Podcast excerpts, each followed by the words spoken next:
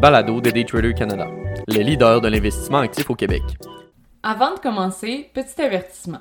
Le contenu de ce balado, les données financières et économiques, incluant les codes boursières ainsi que toute analyse et interprétation de celles-ci, sont fournis à titre d'information seulement. En aucun cas, elles ne doivent être considérées comme étant une recommandation ou un conseil d'acheter, de vendre, de vendre à découvert ou poser tout autre acte envers toute valeur mobilière, tout instrument dérivé ou tout actif ou classe d'actifs quelconque. Bonne écoute! Tout pour le tout en aviation par Olivier Gélina, analyste financier et contributeur pour Daytrader Canada. Comme la plupart des voyageurs demeurent encore aujourd'hui cloués au sol par le dernier variant de la COVID-19, Omicron, plusieurs entreprises commencent à s'impatienter de rouler à perte suite à des mesures sanitaires qui perdurent. Quoique la majorité des commerces et restaurants peuvent en dire de même, cette fois-ci, il s'agit de l'aviation. Spirit Airlines sur le New York Stock Exchange ticker SAVE et Frontier Airlines Holding sur le Nasdaq ticker ULCC ont annoncé leur fusion de leurs activités.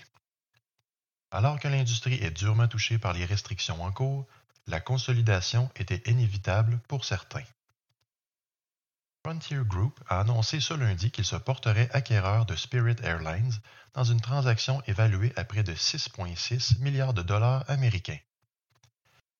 0,9 milliards en argent et la balance en actions où un actionnaire de Spirit recevra 1,91 actions de Frontier pour chaque action détenue. Il s'agit ici d'une prime de 19% sur la prime de clôture du 4 février dernier.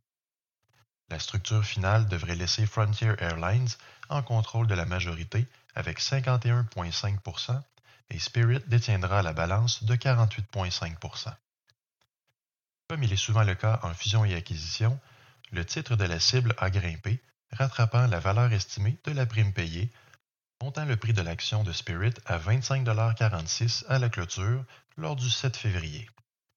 Le titre de Frontier a quant à lui très peu réagi à la nouvelle. Les investisseurs seront bien entendu curieux de voir si des synergies notables pourront être réalisées entre les deux transporteurs aériens. Ces transporteurs aériens dits de petit budget dans le milieu formeraient ainsi la cinquième compagnie aérienne d'importance aux États-Unis, les premières places étant occupées par American Airlines sur le Nasdaq ticker AAL et United Airlines sur le Nasdaq ticker UAL. Cette nouvelle entité axée sur les vols à budget prendra donc part au combat contre les grands transporteurs. Ce créneau aura su capter l'intérêt des voyageurs qui tentent tant bien que mal de voyager à meilleur prix possible. Si nous revenons sur les synergies possibles envisagées pour ce nouveau mariage à haute voltige, les consommateurs ne profiteront pas nécessairement d'une réduction de prix sur leurs billets déjà réduits. Les analystes argumentent plutôt vers une expansion des routes aériennes pour le nouveau groupe plutôt que de synergie de coûts. Ayant très peu de routes se croisant, les transporteurs unissent leurs routes aériennes respectives afin d'offrir une grille primée pour les voyageurs. À titre d'exemple, Frontier a davantage de routes au niveau de l'Ouest américain, le Mexique, ainsi que l'Amérique du Sud et centrale. Spirit a quant à elle des routes aériennes développées dans l'Est des États-Unis les Caraïbes, le Mexique et certaines régions de l'Amérique du Sud. Le nouvel opérateur à tarif réduit se voudrait donc agressif dans son acquisition de parts de marché. Combiné, il récupérait 2,8% des revenus de passagers aux États-Unis en 2013, alors que ce chiffre en 2019 grimpait à 5,4% alors que les quatre plus grands opérateurs se partageaient près de 74 la consolidation ne vient toutefois pas sans questionnement. Certains items élémentaires demeurent en suspens encore à l'heure actuelle. Quel serait le nom de ce nouveau regroupement? Qui en serait le PDG? Et, si nous considérons les infrastructures existantes, qui perdra son siège social? Bien entendu, cette nouvelle est fraîchement débarquée sur les marchés et certaines ficelles sont encore à être attachées. Et pour les voyageurs, quel en sera l'impact? Difficile à cerner exactement. Les consolidations peuvent être détrimentaires à la clientèle en leur offrant moins de choix pour un même produit ainsi que des prix plus élevés en pariant sur une nouvelle position de force du regroupement.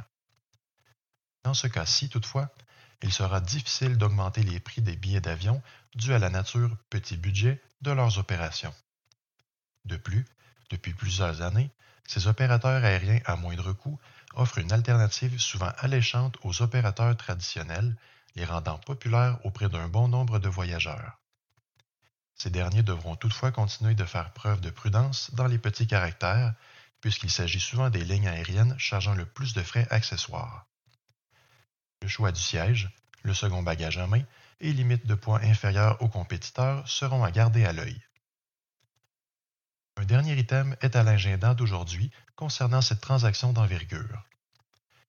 Certains d'entre vous vous rappellerez peut-être d'une tentative d'alliance en septembre dernier d'American Airlines et JetBlue. Le département de la justice, ou communément appelé DOJ aux États-Unis, avait déposé une plainte afin de bloquer cette alliance, citant les dommages que cela occasionnerait aux voyageurs et sur la compétition globale du marché. Alors que l'administration Trump était beaucoup plus docile sur cet aspect et aura finalement accepté l'alliance entre JetBlue et American Airlines, il n'en va pas du même ton sous l'administration Biden. La nouvelle administration se voit beaucoup plus difficile à convaincre et à jurer de protéger la compétition entre les opérateurs aériens au bénéfice des consommateurs. Le département du transport s'affaire déjà à réviser les termes de l'entente annoncée. Il s'agit des derniers réels obstacles avant la conclusion de cette fusion, mais ils pourraient être de taille. En attendant la finalité de l'histoire, les investisseurs s'arrachent toujours les actions des entreprises d'une part et d'autre, démontrant à la fois appui et réticence. Les titres des lignes aériennes demeurent largement sous le niveau pré-pandémique.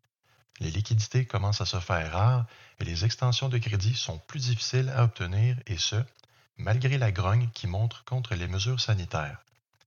Il semble que tous les moyens soient valides afin de remédier à la situation. Quoique pour certains, il s'agit peut-être du dernier jeu envisageable dans leur playbook avant de recourir à des solutions plus dramatiques.